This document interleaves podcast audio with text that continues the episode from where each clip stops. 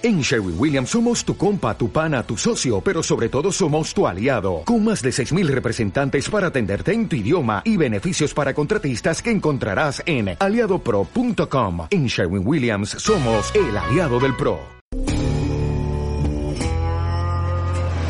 En Radio Castilla-La Mancha. Hay que callar un momento que he oído que alguien gritaba. ¿Qué pasa? Parece la voz de Pancho. ¿Qué? ¡Que ha muerto! ¡Que ha muerto! ¡Bobo Harry! Estamos de cine. Edición series. ¡Nangok, me batas!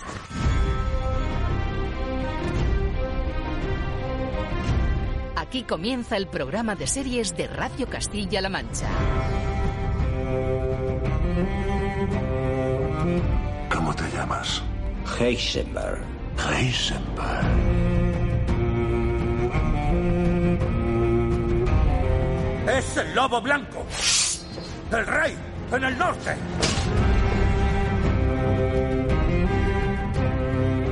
¡Venga, chavales! ¡Haced un círculo! ¡Dad las manos! ¡A por ellos!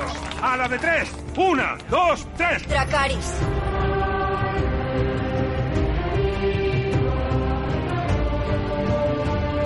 Presenta Roberto Lancha.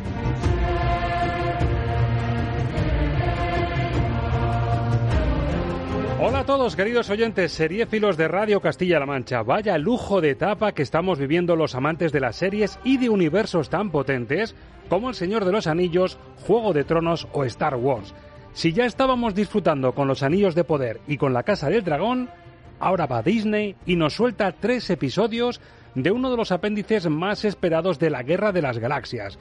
Tiene que ver además con una de las precuelas más aplaudidas de la saga en pantalla grande, Rogue One es decir, los orígenes de la resistencia contra el imperio, que tiene un nombre y ya nos ha hecho volar entre planetas. Se llama Andor. Están tan orgullosos, tan pletóricos y satisfechos. Están por todas partes.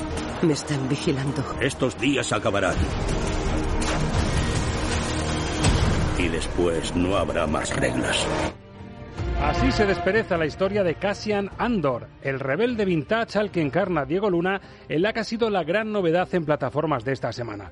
No la única, porque Raquel Hernández, desde Hobby Consolas, quiere también calibrar y puntuar lo que lleva visto del cuento de la criada, de la novia gitana, las de la última fila o los cuentos de Walking Dead, que nos devuelven a los zombies más longevos de la televisión. Y el remate final, amigos, una zambullida chocante, magnética y sorpresiva en las aguas engañosas de Hawái. De la mano de Ángel Luque, hoy buceamos en la compleja atmósfera musical de The White Lotus, la miniserie de HBO Max que ha sido una de las sensaciones del año y, de hecho, obtuvo merecido premio en los últimos Emmy. Sonidos tribales, naturaleza, instinto, amenaza, relax, sexo y drama en una banda sonora envolvente que nos invita a reflexionar sobre la condición humana en la sociedad actual. Como escuchas, como notas, mucho, muchísimo y bueno lo que te traemos hoy en la mochila serie fila de Radio Castilla-La Mancha. No perdemos ni un segundo y le damos al play de nuestro 2x03 de Estamos de Cine Edición Series, temporada 2, capítulo 3. Bienvenidos.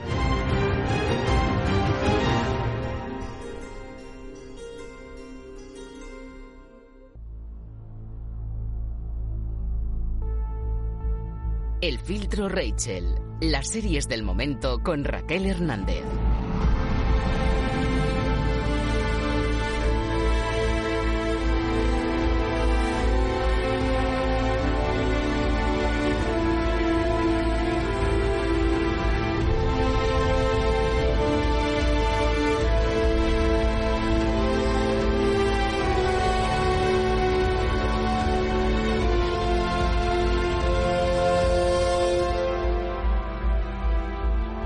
Con razón, ese latido que se cuela ahora mismo en las ondas, con razón tenemos a nuestra seriéfila, seriéfaga Raquel Hernández de Hobby Consolas, alucinando con Andor, la nueva zambullida de Disney Plus en el universo Star Wars. Raquel Hernández, muy buenas. Muy buenas, qué gran momento para estar vivo, qué gran momento para ser seriéfilo, seriéfago y para disfrutar de todo lo que hay ahora mismo. Tenemos dragones, tenemos anillos, pero es que tenemos también naves espaciales, es increíble. superhéroes y lo que se tercie. ¡Qué maravilla! Yo, estoy disfrutando como un jabalí en una charca, te lo reconozco. disfrutando de todo, de todo. es decir, eh, la evolución de los anillos me está fascinando. El quinto de la Casa del Dragón me ha fascinado y lo de Andor, que es la, gran novedad de la semana. Mira que lo llevábamos diciendo, nos despedíamos, ¿verdad? La, temporada anterior cuando teníamos solo media horita diciendo, Dios mío, lo que nos viene a final de verano y principios de otoño.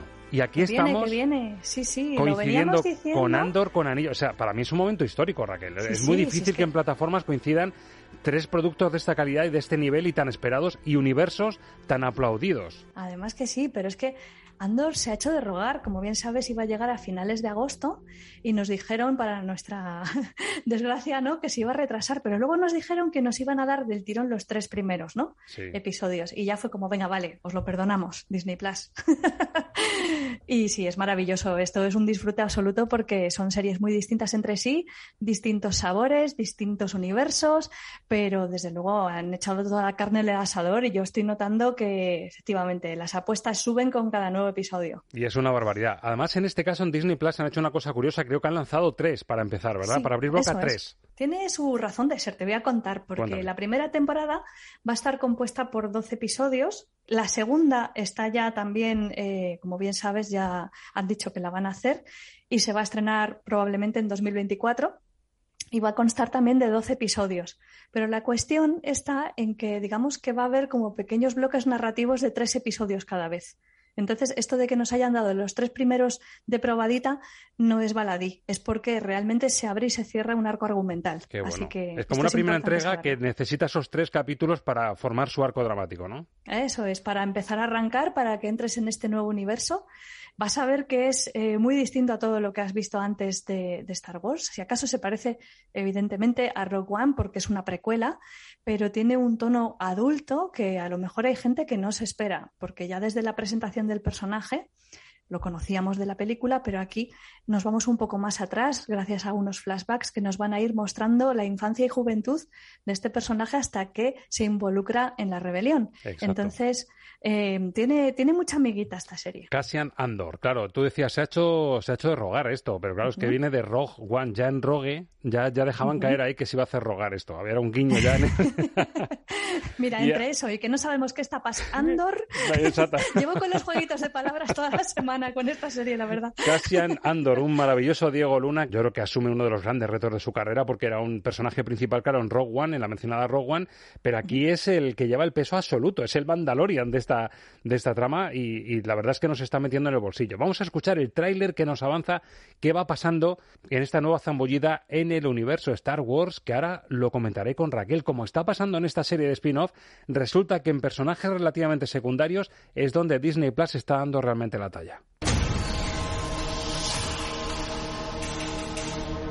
Están tan orgullosos, tan pletóricos y satisfechos.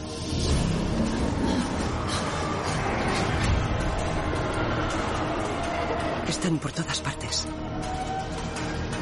Me están vigilando. Más pronto que tarde, estos días acabarán. Y después no habrá más reglas. Todo lo que conocemos del universo Star Wars que se va cocinando, guisando a fuego lento aquí, que fue un, parte del, atractivo, del reclamo que tuvo Rogue One, veíamos los orígenes de la resistencia, los orígenes del imperio, que luego íbamos a ver cómo, cómo destruye todo y lo que ocasiona la eclosión y la guerra de las galaxias, que nos ha enamorado en, pantalla. Raquel, yo sé que te gustó mucho Obi-Wan, pero reconóceme que en tu entorno en hobby consolas, compañeros, eh, aficionados, seriéfilos de toda índole y condición, ¿a qué ese run run a que un Mandalorian o un Andor pueden superar a los primeros espadas como Obi-Wan? Pues sí, sí, sí, porque de hecho la película de Rock One ya gustó muchísimo en su momento. Hay mucha gente que la tiene en la cumbre entre sus favoritas de Star Wars, de las nuevas que han ido haciendo. Y yo creo que Andor está, vamos, dando la talla de más y de sobra. Así que había, bueno, ya sabes que Obi-Wan ha sido bastante mm, eh, rupturista en el sentido de que ha polarizado mucho a la audiencia. ¿eh? Ha habido gente que le ha gustado mucho y gente que le ha gustado muy poco. Y mm, entre las críticas más recurrentes estaba la de las escenas de acción, sobre todo las persecuciones, porque se habían hecho con esta tecnología de efectos especiales que llaman el volumen, que se ha utilizado en The Mandalorian y venía muy bien para mostrar eh, pues esos desiertos que también le pegan ¿no? a la estética de Mandalorian y que también se han utilizado, por ejemplo, en Boba Fett. Pero aquí en Andor necesitaban otra cosa, porque hay mucha más acción y se querían separar mucho de lo que habíamos ido viendo antes. Y se separan todos los sentidos, también en el de los efectos especiales, que la mayoría son prácticos, han construido unos decorados inmensos para esta serie y se nota que los personajes se mueven en escenarios reales. Exacto. Y aparte de todo esto, tenemos una banda sonora que también rompe con la tradición, porque como bien sabes, siempre había un tema asociado a cada personaje, pero aquí tenemos a nuestro amigo Nicolás Britel dando la talla a tope con una banda sonora que es eh, bueno, pues algo completamente distinto a lo que habíamos es, visto. Es rupturista porque es el compositor de Succession. Recordamos que es un, tipo que le sabe dar un clasicismo a sus bandas sonoras y aquí precisamente huye de la fanfarria, que es de lo que siempre habíamos asociado a, Star Wars y a su universo. Y aquí le, le otorga ese, ese matiz de dramatismo a los personajes y lo que tú dices, Raquel, la puesta en escena me parece realista. Yo al principio, el primer capítulo, la presentación de Diego Luna, me parece casi más Blade Runner que Star Wars.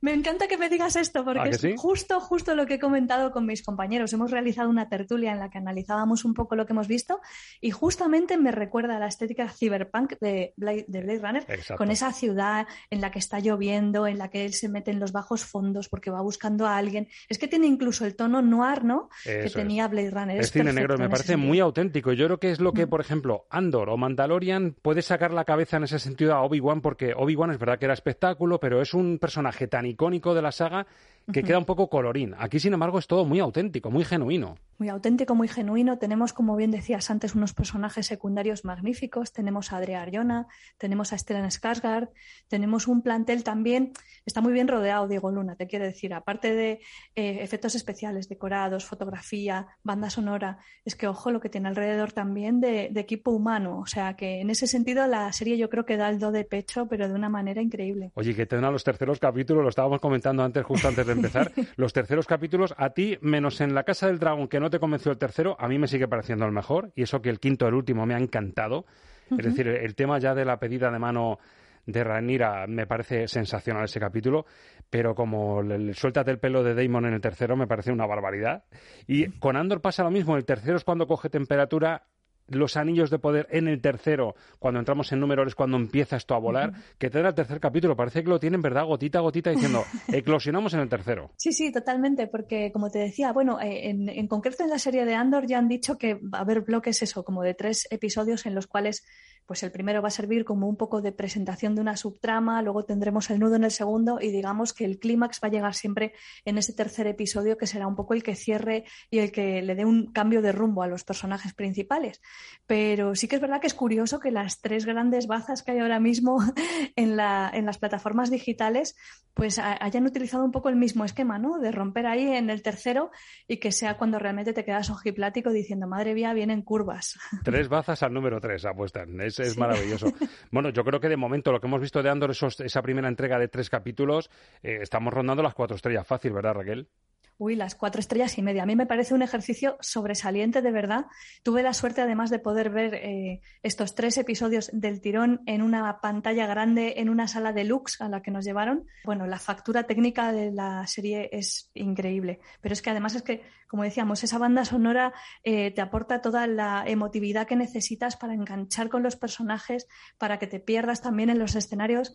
Me parece, me parece sobresaliente. Y sin caer en clichés, Raquel, porque yo recomiendo, sin desvelar nada, de lo que pasa en el tercero, si es verdad que hay un montaje en paralelo para cerrar capítulo maravilloso entre lo que es el pasado del personaje de Diego Luna, de ese Casey Andor, y lo que está pasando en el presente, un montaje paralelo con la música de Britel de fondo, sin caer en clichés de emotividad, y sin embargo te emociona. Desde la ruptura musical que tiene y también narrativa, te acaba emocionando y en el capítulo 3 estás a muerte con este personaje ya. Sí, sí, sí, increíble además porque yo recuerdo que en Rogue One, no sé si a ti te pasó, a mí el personaje de Diego Luna me cayó un poco gordo porque era un personaje súper oscuro. Sí, sí, y aquí te lo han humanizado, pero te lo han humanizado de una manera que no es pegajosa, no es una de estas veces que dices, madre mía, le han hecho un lavado de cara y me lo están poniendo como un santito. No te lo ponen así en ningún momento. de hecho, su presentación es brutal. Es un buscavidas, Es, un es un poco Saul Goodman en algunas cosas para, para salir como puede. tiene deudas, eh, le persiguen, le ponen mala cara, eh, mala cara en un montón de sitios, pero bueno, todo es por una buena causa. mata, o sea, decir, es un personaje muy oscuro, muy oscuro, pero aún así te, lo consiguen humanizar y que empatices con él porque ves de dónde viene y, y que hubo gente que en su momento le apoyó y confió en él y le crió incluso y dices, bueno, pues engancho con estos personajes porque comprendo la relación que hay entre ellos. Bueno, las tres grandes, Raquel, las tres grandes. Se te cuelan de las cuatro estrellas, ya me lo sé, Andor y los Anillos de Poder. ¿Te llega ya a las cuatro la Casa del Dragón o se te resiste a la cuarta estrella todavía? Pues en el quinto tengo que reconocer que me ha gustado lo que ha sucedido en el quinto y me parece que narrativamente es más rico, pero sí que sigo considerando que para llegar a ese momento que hayan tenido que pasar cinco episodios, la trama me avanza muy lenta, me parece que se centra todo demasiado en la casa Targaryen y muy poquito en el resto de las casas y yo sigo echando de menos la magnificencia de Juego de Tronos. Sé que era imposible volver mm. a, a, revivir eso, pero sí que es verdad que me sigue faltando un poquito. A ver si ahora con el cambio de reparto en el sexto cambia la cosa. Exacto. Yo creo, fíjate, un consejo que me diste para los anillos de poder, que es eh, de alguna forma desvincularnos o alejarnos de, los ecos del Señor de los Anillos. Aquí igual pasa lo mismo con Juego de Tronos. Hay que verla como, como serie independiente, sin, sin ¿verdad? Es difícil porque ellos mismos se han apoyado incluso en el mismo tema musical de apertura. Correcto, correcto. Y, em, lo, han presentado verdaderamente como una extensión del mismo universo. Entonces es un poco difícil, es un poco más difícil, digamos, desligarse, mientras que Los Anillos de Poder era claramente una apuesta que venía sin tener ni siquiera los derechos de la obra de Tolkien y mm. volando por libre. Bueno, yo ahí sí que le exijo un poquito más a, los, a los dragones, soy un poco más dura. Yo con los últimos de los Anillos de Poder reconozco que ya sí me siento en la Tierra Media, ya, ya sí empiezo a, ver que estamos en, en, el germen, en los prolegómenos de la gran historia eh, que nos contó Peter Jackson en, pantalla. Así que encantado de la vida, estoy disfrutando muchísimo. Y ahora quiero que me cuentes si tú has disfrutado con esto, porque tenemos a la criada, ya dijimos que hicimos un avance hace una semana, pero ya me consta que te has visto los dos primeros del cuento de la criada, quinta temporada, en la que una de las, eh, bueno, una de las figuras importantes, uno de los personajes clave de toda la trama, empieza a verse seriamente contra las cuerdas. Señora Waterford, haga el favor de acompañarnos.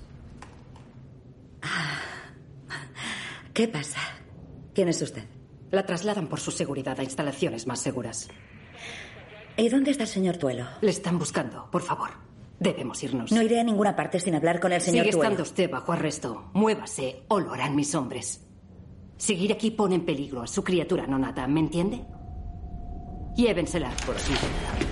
Seguro que Ay, la señora Waterford contra las cuerdas, ¿eh? Vaya giro, vaya giro de los acontecimientos. Esa, esa mujer, esa, bueno, matriarca que abusó de June para que fuese la madre de su, del hijo que no podía tener, pues está ahora contra las cuerdas. ¿Qué tal la quinta temporada? ¿Cómo se despereza? Recuerdo que las primeras, ya te dije que yo me bajé en la cuarta, pero tengo pendiente de reengancharme, que es verdad que tardaba en desperezarse. Hablábamos antes de, también de, de La Casa del Dragón, que hay series que tardan mucho en coger altura. Al cuento de la criada la ha pasado en varias temporadas. ¿Cómo ha empezado la quinta? ¿Te ha gustado? Pues bueno, la quinta, pues mira, hablábamos de que todas las series de las que hablábamos rompían en el tercer episodio, esta rompe en el segundo, pero porque, bueno ya sabes, eh, recordarás que el final de la cuarta fue salvajísimo. Teníamos el deceso de unos personajes principales a manos de otro de los principales personajes. No sé cómo expresarlo sin meterme. Gente importante mata gente importante. Ahí estamos. lo has captado. Pues esa es la esencia de la historia, ¿no? Entonces, bueno, pues ahora básicamente lo que se vislumbra es, eh, bueno, pues un gran antagonismo entre Jun y Serena, que desde luego han sido dos serpientes que han estado siempre una alrededor de la otra. Y, bueno, pues el gran enfrentamiento político y social que hay entre Canadá. Eh, el primer episodio empezó un poco más titubeante porque, claro, cuando tienes un clímax final tan bestia como el de la cuarta temporada, no puedes empezar en alto. Tienes que parar un poco, respirar, resituar un poco a los personajes y elaborar un nuevo conflicto, porque como bien te dije también la semana pasada, eh, la trama de la novela se agotó en la primera temporada y vamos por la quinta. Entonces, como comprenderás, pues los guionistas tienen que darle al coco para ver qué vuelta de tuerca le dan a este asunto. Claro. Y en el segundo episodio verdaderamente es cuando ya hemos visto cuáles van a ser eh, los arietes que van a utilizar eh, una contra la otra. Entonces, pues las espadas en alto y se prevén muchas emociones fuertes porque ya sabes que esta serie otra cosa no tendrá, pero intensa es un rato. Desde luego. Así que se pasa mal, pero es una de esas series, como yo digo, en las que se pasa muy bien pasándolo muy mal. Exacto, una distopía desde luego que tiene su, su punto de enganche con la actualidad también, como, como son las buenas distopías. Es decir, ves un futuro no tan lejano ni no tan imprevisible, tan imposible, lo que pasa en el cuento de la criada. Con esto que llevas de la, de la quinta temporada, estos dos capítulos que te has visto más, los acumulados de las cuatro anteriores, ¿en qué media te oscila de puntuación el cuento de la criada, Raquel? A mí el cuento de la criada nunca ni un solo episodio me ha bajado de las cuatro estrellas. Me parece una serie brillante pero en todos los sentidos, a nivel de realización, a nivel de puesta en escena, de interpretaciones, de calidad del guion, eh, como decimos, esos giros que hay que de repente no te esperas que vaya a suceder no sé qué, pero es que además te lo están mostrando eh, en un contrapicado desde arriba con las criadas colocadas de una determinada manera, es que lo tiene absolutamente todo. Así que ya te digo, el peor de los episodios del cuento de la criada me parecía de cuatro estrellas. Perfectamente. para que te hagas una idea. Bueno, el cuento de la criada HBO Max, Andor, recordamos Disney Plus, Universo Star Wars. Pero es que lleva a Netflix dos novedades muy potentes. Una además es la entrada de Daniel Sánchez Arevalo, uno de los directores más talentosos del cine español. Se pasa a las series con las de la última fila un grupo de mujeres, cinco treintañeras, eh, que bueno, tienen eh, una amistad muy íntima, tienen una quedada anual que no falla nunca, pero una de las últimas, la última quedada que tienen está marcada por el diagnóstico de cáncer de una de ellas. En eso se basa, en esa sensibilidad, en esas ganas de vivir y esa frase que tú decías al principio, da gusto estar vivo en estos días. Bueno, pues es un canto a la vida también lo que hace Daniel Sánchez Arevalo en Las de la última fila. Una de nosotras tiene cáncer. Pues vamos de viaje justo antes del primer ciclo de quimio. Venga, va. ¿Sacamos el primer papelito? Un papelito por día. Cuanto antes lo saquemos, más tiempo vamos a tener para cumplirlo. ¿Un reto? ¿Un deseo? Sí, esas cosas que no nos hemos atrevido a explorar por miedo a las consecuencias. Con otras personas. O con una misma. Chicas, llevamos la letra, ¿eh? Tatuada aquí.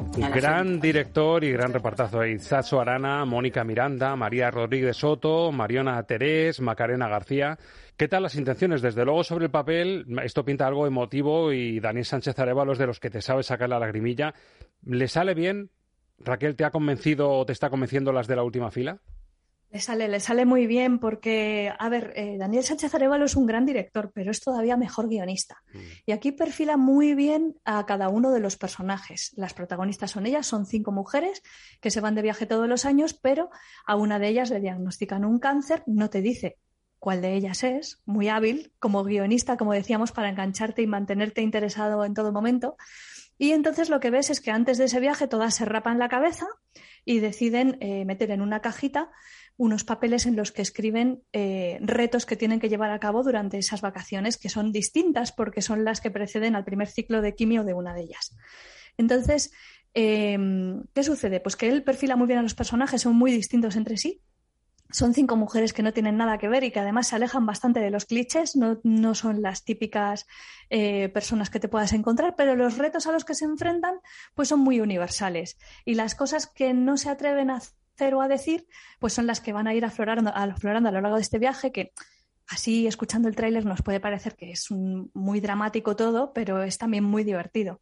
Al final es una comedia con muchos toques que yo creo que pueden hacer que por H o por B acabes sintonizando con, alguno de los personajes y, te sientas, pues eso, eh, parte de la trama, ¿no? Y digas, pero si esto me ha pasado a mí, o yo habría hecho esto, o yo habría hecho lo otro, y te hace pensar, ¿no? Sobre tu propia vida. Entonces, yo creo que sí, que le sale bastante bien. Al final se va volviendo cada vez más dramática, ya no es tan divertida, pero bueno, también es verdad que tiene muchas lecturas, porque como cada una se enfrenta a sus demonios, pues hay mucho donde elegir. Está encima en Netflix, con lo cual está del tirón y se puede ver del tirón. ¿Cuántos, cuántos capítulos son, Raquel? Son seis episodios de aproximadamente 50 minutos. Bueno, pues serie que se puede ver del tirón y a tres player llega también una novedad española, La novia gitana. Paco Cabezas en la dirección adaptando el libro de Carmen Mola y con otros repartazos. Nerea Barros, Darío Grandinetti, Ignacio Montes, Mona Martínez, Lucía Martín Abello, en otra de las novedades destacadas que están recientitas, recién llegadas también a las plataformas. Espectora Blanco. Las muñecas sabemos que estuvo atada mucho tiempo y bien fuerte. ¿Y esos cortes? Trozos de cristal.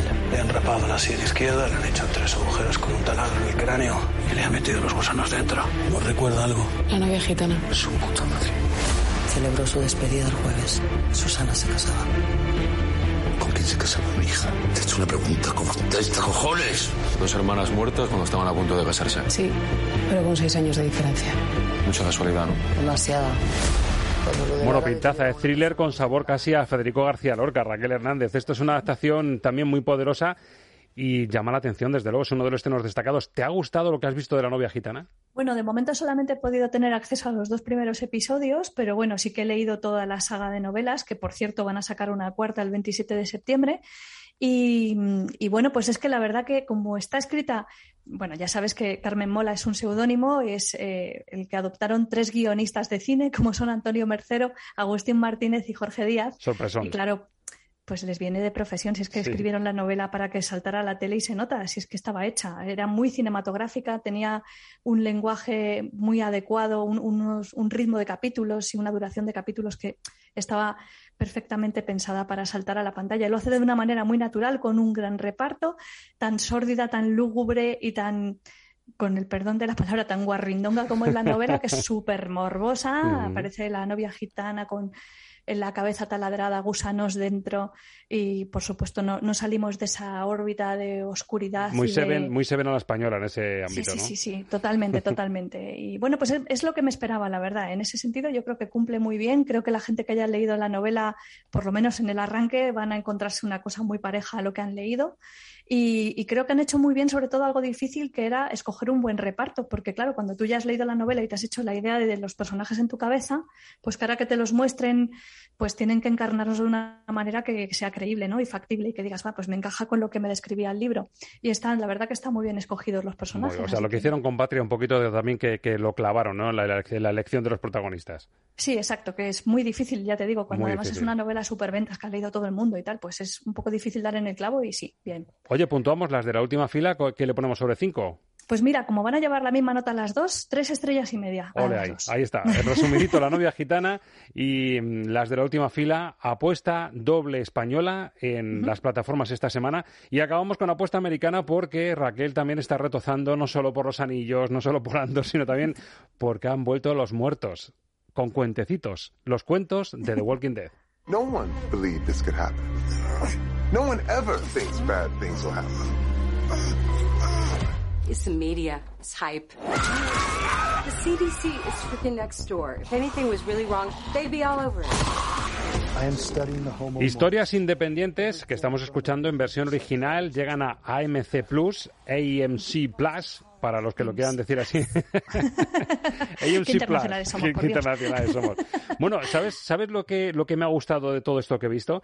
Que yo creo que va al origen de todo y no hace falta estar al tanto de todas las temporadas que llevamos de Walking Dead, sino que se puede ver desde cero, ¿no? Sí, sí, completamente. Aquí es un terreno de experimentación en el que lo que han hecho ha sido hacer una serie antológica. Son eh, seis episodios de aproximadamente 50 minutillos más o menos, en los cuales pues cada uno pues tira por donde le da la gana. Así que tenemos, por ejemplo, personajes que ya nos habían presentado en la serie madre más desarrollados, como es el caso de Alpha, que era el personaje de Samantha Morton, que para mi gusto es el mejor episodio de todos, es el tercero. Sí, sí. Y el resto, pues bueno, pues te presentan a algún personaje que te puede sonar de haber visto por ahí de refilón o personajes completamente nuevos.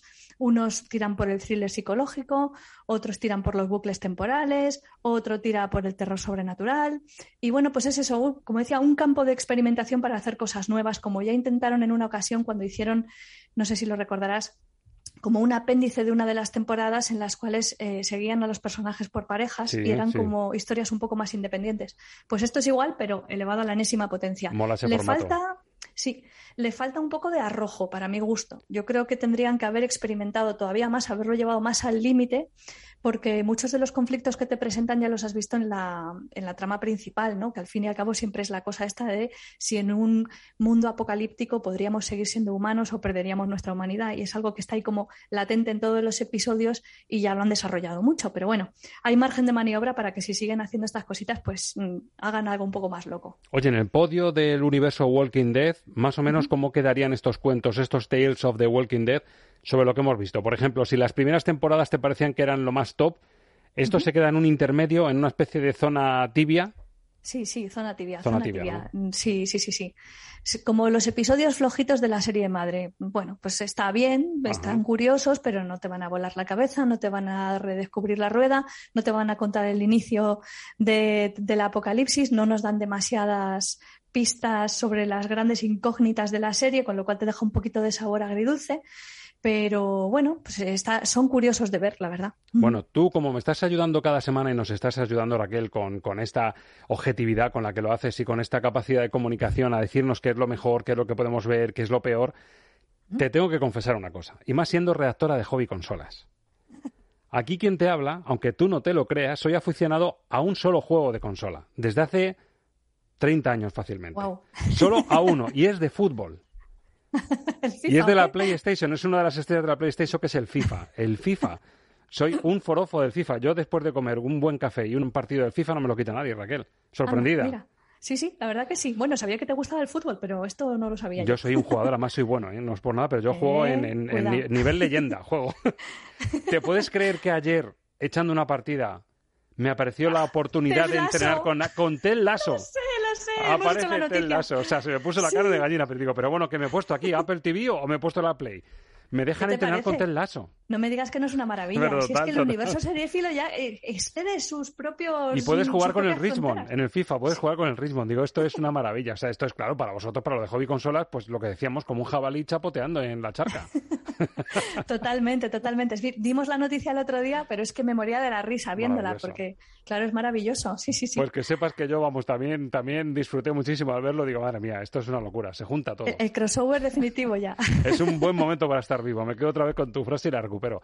Por cierto, sí. teníamos pendiente, porque está aquí Ángel Luque ya frotándose las manos, porque tenemos cita con él en un hotel súper exclusivo de Hawái llamado White Lotus y teníamos pendiente hacer un comentario de los últimos Emmy, que fueron un poco llamativos porque Succession volvió a, volvió a triunfar, cosa que no es sorpresa porque es una calidad de la que ya nos venimos eh, dando, dando eco aquí en, en Estamos de Cine Edición Series. Pero claro, una de las sorpresas fue la miniserie Wild Lotus, que yo me he puesto al día después de los premios y de la insistencia de Luque y reconozco que me ha, me ha llenado mucho. ¿Qué te parecieron los Emmy? Em, ¿Qué les criticas? ¿Qué, echas, qué echaste en falta? ¿Y qué te parece que estuvo bien?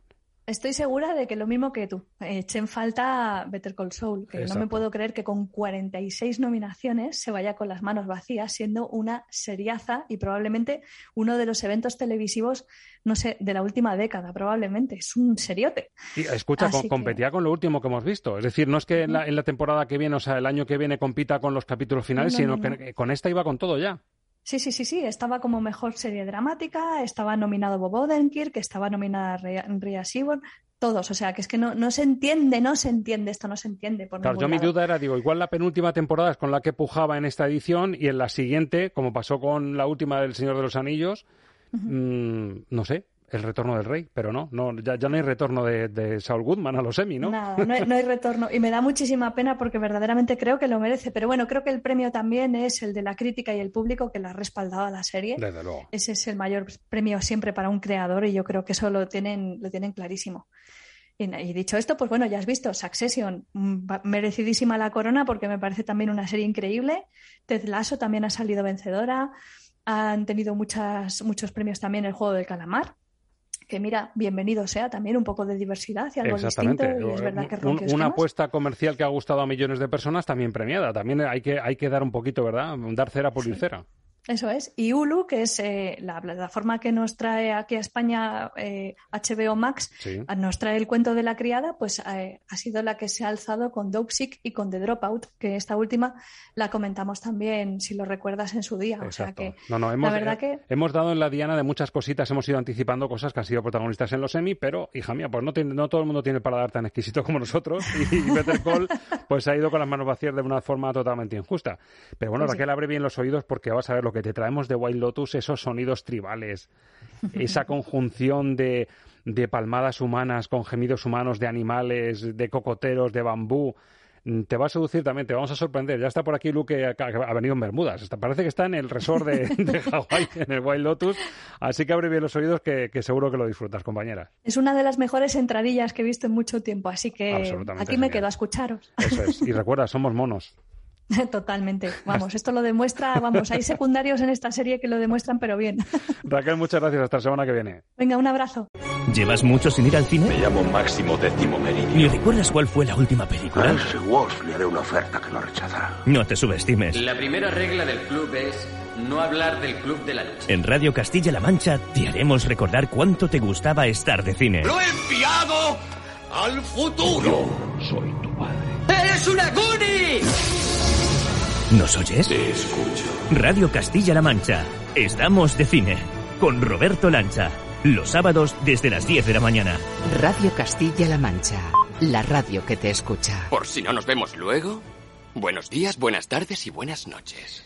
Ángel Luque, muy buenas. Muy buenas, Roberto. Te he hecho caso, me he venido con pantaloncito corto todavía, que el tiempo acompaña. Camisita, Camisita hawaiana. hawaiana. y estamos en un hotelazo en Hawái llamado White Lotus. Efectivamente. Venimos de hablar con Raquel de la importancia que ha tenido los Emmy, miniserie muy premiada, y yo te traigo un clip, claro, me he puesto a hacer los deberes, y traigo una conversación que creo que justifica mucho de lo que vamos a escuchar. Tú decías que era una banda sonora muy ponible, y yo creo que es que tiene mucha más miga que muchas bandas sonoras de series punteras que llevamos disfrutando muchos meses o años. Es una- estas son de esas bandas sonoras que tiene discurso narrativo. Es decir, Total. esto mm, casi podemos llegar a decir que es un personaje dentro de la serie. La propia Que la podemos tumbar en el diván de las Sí, bandas sí, sonoras de series. Totalmente, pero además de, es de diván, pero vamos, para analizarla en un aspecto psicológico total, sí. Pues mira, está el padre protagonista, además de nuestra edad, más o menos rondando los 50, charla con su hijo y lo que le dice, la conclusión vital a la que llega, justifica lo que vamos a escuchar después. La única verdad es que gays, heteros o lo que sea, somos monos, solo unos putos monos. ¿Sí?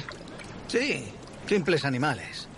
Pero claro, siempre queremos parecer eh, superhéroes, padres respetables, el pilar de una comunidad y todo ese rollo, cuando en realidad somos monos. Que viven en su mundo de monos. Dirigidos por instintos primarios. Creando jerarquías y pisándose unos a otros. Yo creía que conocía a mi padre, ¿sabes? Y solo conocía el lado que él me quiso mostrar. Me ocultó al mono.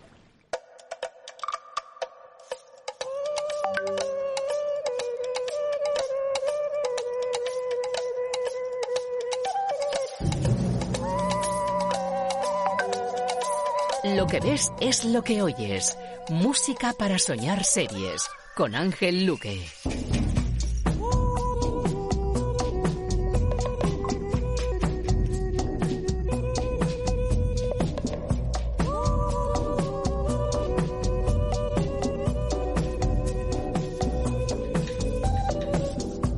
Esto que escuchamos es precisamente la cabecera, la intro de White Lotus, esta miniserie maravillosa dirigida por Mike White, que comparte apellido con parte del título. White Lotus, una flor de loto blanca, exotismo, glamour, el nombre de un hotel maravilloso, entre comillas, en Hawái. Y yo creo que al final el clip y la música casan perfectamente, Luque. Es como meternos en la jungla. Estamos en mitad de una jungla en la que lo primario, lo primitivo, el mono que somos, que no dejamos de ser, según la conclusión de uno de los protagonistas, nos sigue rodeando por mucho lujo y glamour y por mucha distancia que pongamos de un viaje a Hawái, que nos dejamos un dineral y que estemos en un resort impresionante, pero seguimos siendo monos. Bueno, yo creo que esta serie, en fin, o sea, eh, podemos hacer todo análisis de todo lo que es la historia, lo que cuenta, que creo que daría para hacer un programa entero porque, porque es una serie con algunas cosas que pueden ser cuestionables en cuanto al gusto o el mal gusto o el exceso que puede tener. Eh, por otro lado, sí que creo que toca una serie de aspectos que son una crítica ácida social de una manera como se yo creo que se ha visto en muy pocas series eh, incluso en el cine en los últimos años porque lo que hace es desmontar de- desbaratar o sea esto es un vacaciones en el mar pero deconstruido y llevado hacia pues la necedad el vacío la hipocresía eh, todo lo que tú quieras de representado en un grupo de personas que están pasando unos días en las vacaciones igual que cuando veíamos vacaciones en el mar y, y conocíamos como a tres o cuatro eh, familias o, o protagonistas que iban y con cada uno pasaba una historia, aquí es algo parecido. Yo para un resort que, por cierto, la selección del lugar me parece idílica, me parece maravilloso. Es un, es un resort que existe, o sea, sea, eso no es se fueron allí a filmar a Hawái y existe, se puede pagar una nochecita ahí alguno que se lo pueda permitir. Eh, y, y evidentemente tú desde el principio con esta música ya te están anticipando que no vas a ver un...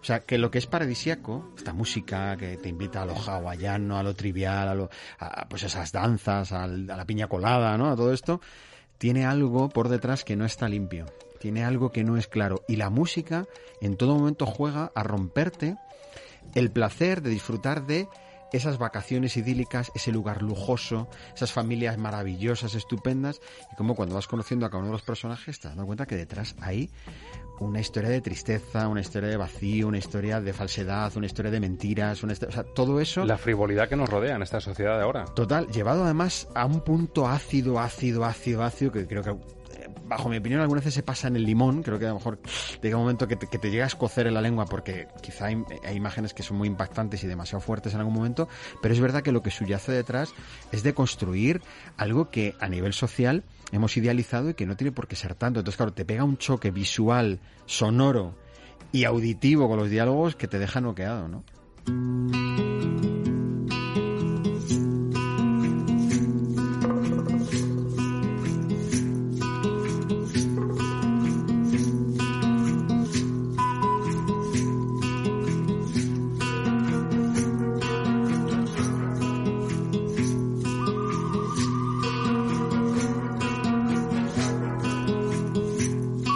Una banda sonora, yo subrayaba al principio, Luque, la importancia que tiene dentro de las series que hemos visto por el protagonismo que tiene, la omnipresencia. Es una banda sonora omnipresente.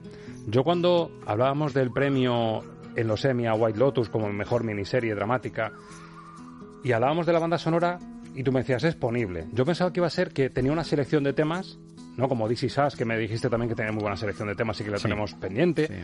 Pero me he dado cuenta que es una banda sonora original y omnipresente. Es decir, que va flotando, la va respirando todo el rato y casi te está dando una pista de lo que envuelve a los personajes, que está por encima de ellos. Exacto. O sea, eh, yo ahí en el término ponible, sobre todo me refería a que eh, no es ese, ese concepto de ponible de disfrutable, decir qué maravilla, qué serie, qué sonoridad, qué composición, qué tal. No, no, es eh, sobre todo ponible en el sentido de que es ilustrativa de una forma de componer diferente, como hemos, como hemos escuchado ya aquí en, en- en varios de nuestros programas, cómo se está componiendo en series últimamente, pero además con unos ingredientes sonoros, con esa, ese, ese gusto por lo exótico, pero un, un exotismo, como digo, que está roto, un exotismo que es turbio, que está escondido, que oculta cosas y que hace que tú eh, estés todo el tiempo porque es una serie que, que detrás de la máscara inicial, detrás de lo que te va mostrando de una manera muy cruda en muchos momentos, tiene muchos momentos reflexivos. Tiene muchos momentos en los que visualmente es potentísima la serie, o sea, algunas puestas de sol, unas imágenes del mar, o sea, muy contemplativa en Y algunos cuando puntos. utiliza estos fondos que son más, es. más tranquilos, Eso más es. calmados, más reflexivos. Siempre, o sea, cuando, cuando nos adentramos en la psicología de los personajes, en sus miserias, en su crudeza, en su, en su vacío eh, interior, va a utilizar siempre una música muy deconstruida, una música que no te invita a estar a gusto. Cuando te vaya a ver un poco a las conclusiones, algunos de esos personajes, por ejemplo, los trabajadores, ¿no? que cada uno ocupa un lugar diferente, cada uno tiene una- un concepto, una ilusión, como ellos son, como si dijéramos, utilizados por los propios clientes de diferentes maneras, haciéndoles ilusiones para empezar nuevos proyectos, utilizándoles pues para eh, eh, darles una relación, ofrecerles una vida de amor que luego no van a poder tener, o sea, una serie de cosas que pueden pasar en muchos de estos sitios.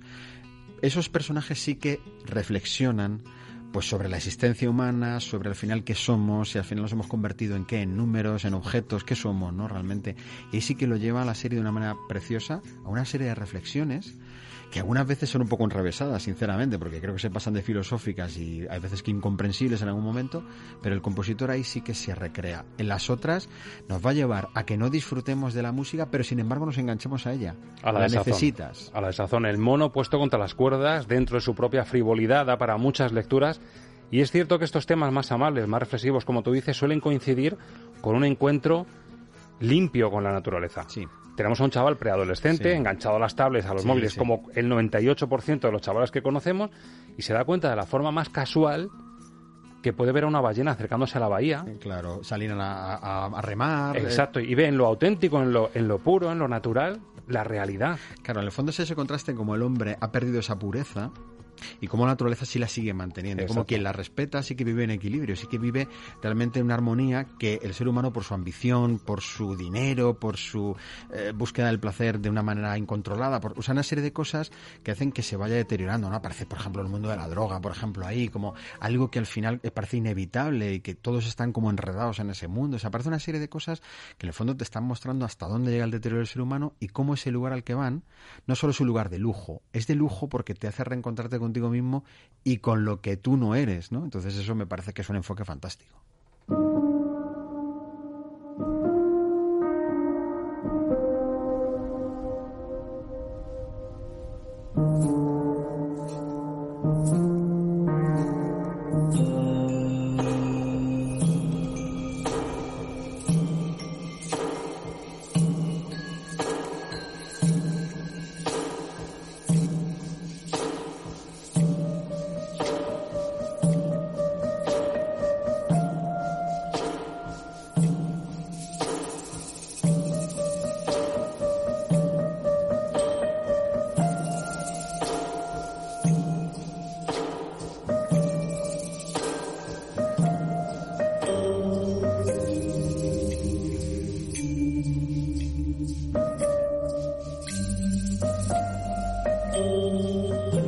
Y hemos pasado de la armonía del tema anterior, de ese encuentro puro con la naturaleza que te ofrece estar en un sitio tan maravilloso como Hawái, como un entorno privilegiado como este, y volvemos a la turbiedad. El error y el océano se llama esto, y con una línea de piano que más o menos se convierte en leitmotiv en algunos puntos, esto ya es difícil de respirar. Te vuelve a demostrar que es el ser humano en un punto en el que se supone que está muy evolucionado, pero no deja de ser, como dice el protagonista, un mono en, pleno, en plena naturaleza y rodeado de los propios errores del ser humano. Eh, llega a ser también, decías tú, que es un poco homenaje a las series que hemos visto, a las historias eh, de vacaciones paradisíacas. Pero Sí. es que tiene hasta su puntito de Agatha Christie, porque sabemos que va a morir una de las protagonistas, pero te das cuenta que en el fondo el hombre es el lobo para el hombre. Es decir, Sí. el enemigo es el propio ser humano que está ahí metido. Sí, me parece que además que está muy bien hecho ese planteamiento precisamente del, del, de- del arranque de la serie. Con esto no estamos descubriendo nada para quien no lo haya visto, porque realmente la serie arranca así, con el, con el final. Enlazamos el final al principio. Como tanta, ¿no? American Beauty, Exacto, mujeres eso es, desesperadas. donde tú al principio sabes cómo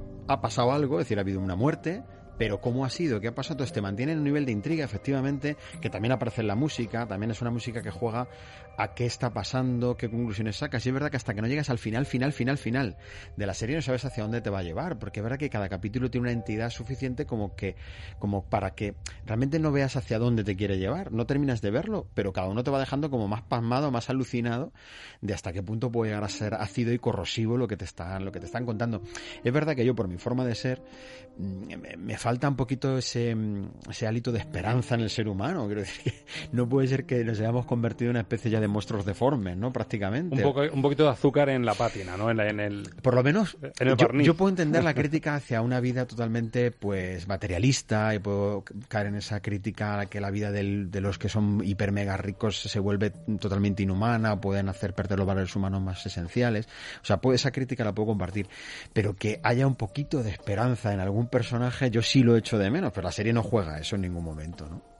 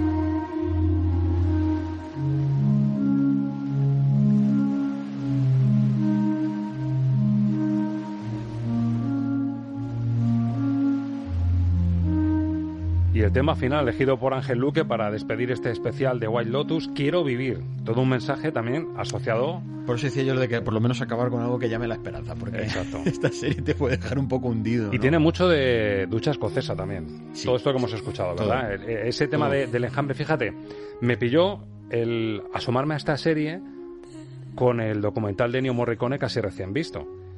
Y recordaba la fase experimental, me recordaba mucho al Morricone experimental, porque ser, se escucha en, la, en, la, en la cabecera, se escuchan desde palmas humanas Sí. hasta jadeos de mujer que intentan jugar a ser un instrumento musical, porque Mm. acaba con unos jadeos y unos gemidos un poco extraños, Mm, más luego, claro, todo lo tribal. Es una mezcla experimental maravillosa.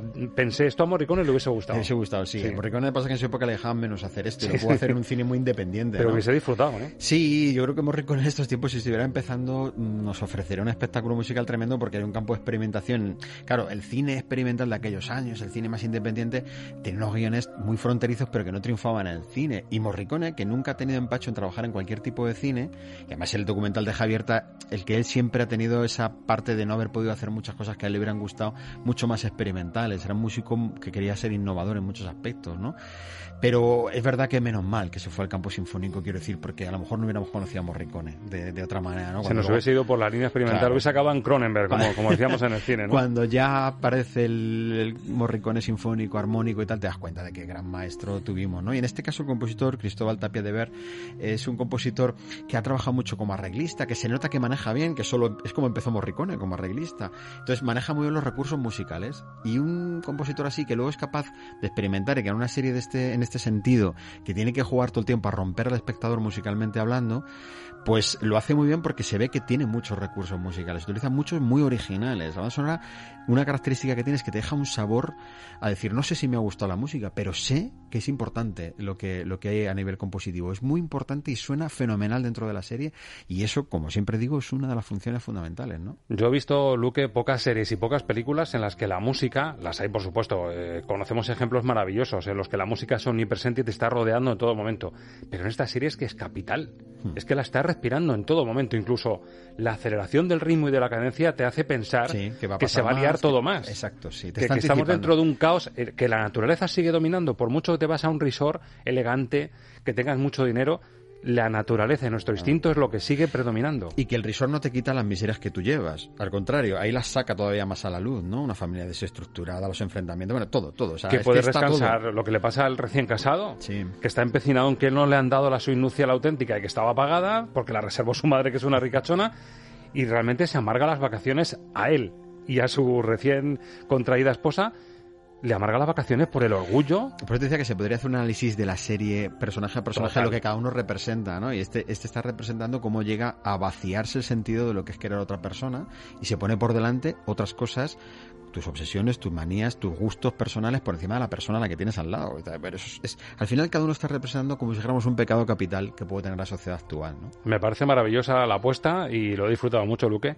Es más, yo emplazo a los oyentes que no se han asomado todavía a White Lotus, no ya solo por el premio Emmy, sino que en la propia cabecera, o según va respirando esa banda sonora y esos sonidos de timbales, de, de bambú, que parece que estás en plena naturaleza, y el sonido del ser humano, que vayan deconstruyendo según lo escuchan, porque es muy fácil de deconstruir, y vas, vas consiguiendo matices que te hacen pensar que es una pedazo de banda sonora. Sí, sí, sí, totalmente. O sea, la parte musical es, es total. La, la serie, como digo, eh, que pueden salvar algún susto que les pueda parecer un poco desagradable visual o también el lenguaje en algún momento te hace que, que te choque y te sea muy brusco. Te juegan a, a- a romperte un poco el esquema con algunas palabras que utilizan y algunas eh, escenas quizá un poquito. Pero es verdad que luego el trasfondo de todo lo demás que cuentan, a mí me parece que es, que es vamos, que es, que es brutal. Es brutal. Fíjate, si consigue el director lo que quería, que yo no sé si te ha pasado como a mí, pero yo en ningún momento he tenido apetencia de estar allí. No, yo tampoco. Es un sitio idílico, piscina privada, puedes aprender buceo, unos buffets maravillosos, unas cenas Yo a la luz de... busqué por curiosidad, por curiosidad humana, el precio de una noche allí en ese resort, que no se llama así, White Lotus, claro.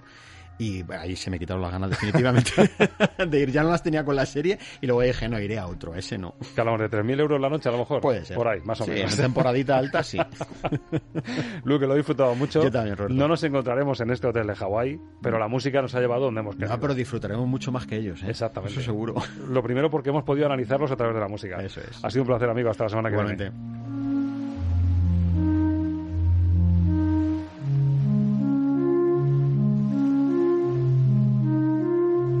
Amigos, señoras, señores, pues desde luego pocas veces una banda sonora da para deconstruir un análisis sobre el ser humano tan impecable como el que hace Cristóbal Tapia de Ver en Wild Lotus. Ha sido un placer compartirlo contigo. La semana que viene tenemos mucho material, tenemos Andor, tenemos pendiente también la banda sonora de la Casa del Dragón. Las series nos están dando un auténtico filón de disfrute también de cine, porque las series, al fin y al cabo, con esta calidad, acaban siendo cine. Gracias por asomarte una semana más a Estamos de Cine Edición Series. Hasta la semana que viene.